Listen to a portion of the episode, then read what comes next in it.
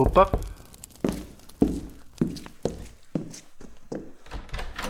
Ah, é você outra vez.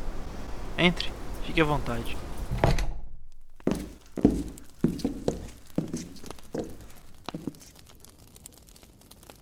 Hoje eu tenho outra história para você.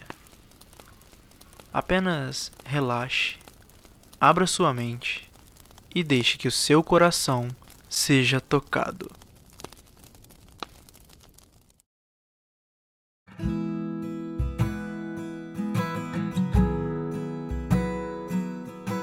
Isso aqui é o começo de um presente e um agradecimento. A lista é grande, mas preciso começar te agradecendo por ser uma pessoa extremamente presente na minha vida. Se por um lado a pandemia impediu muita coisa, por outro ela facilitou essa nossa aproximação. É difícil demais encontrar uma pessoa que seja tão boa ouvinte e conselheira como você é. Você acerta mesmo quando não sabe exatamente o que dizer. E acho que só escritores conseguem ser tão assertivos assim. Com o tempo, acho que fui perdendo o costume de me expressar de forma mais lírica. Mas amo quando você faz.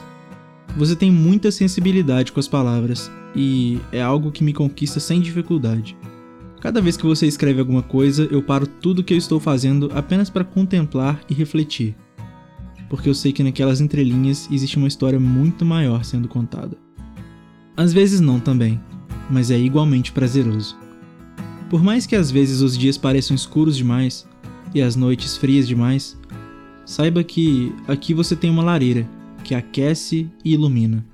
E eu faço questão de me esforçar o máximo que eu puder para colocar a sua cabeça no lugar, assim como você faz comigo quando eu preciso, mesmo que eu não mereça.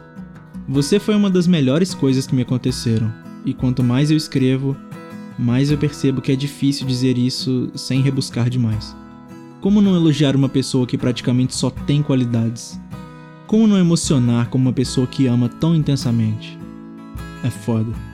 O escritor dentro de mim chega até a rir, porque sabe que é incapaz de dizer. E ele ri também porque sabe que, no final, tudo vira um clichê.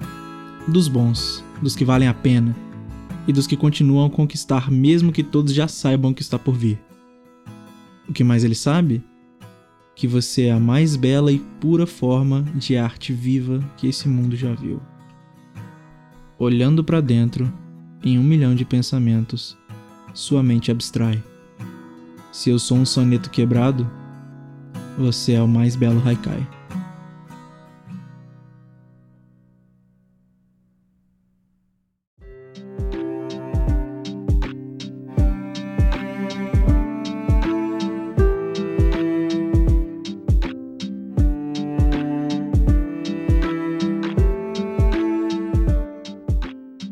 Olá, eu sou Bruno Garofalo e esse é o podcast Contos Perdidos. O texto que você acabou de ouvir é a Carta Anônima de número 16, publicada em fevereiro de 2021. Se você gostou desse episódio, do formato ou do podcast, você pode me ajudar compartilhando nas suas redes sociais ou mandando para as pessoas que você conhece. Esse podcast está disponível na maioria dos agregadores e demais plataformas, então assina o feed aí para não perder nenhum episódio e segue no Spotify porque me ajuda demais.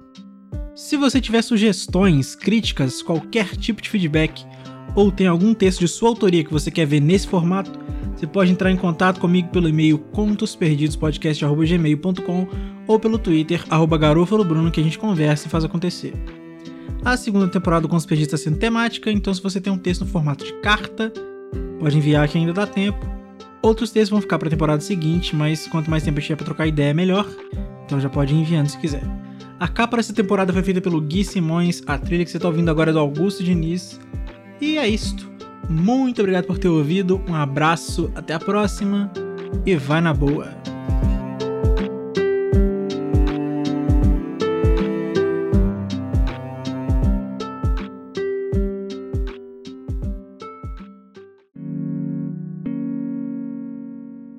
Este podcast foi editado por Bruno Garofalo.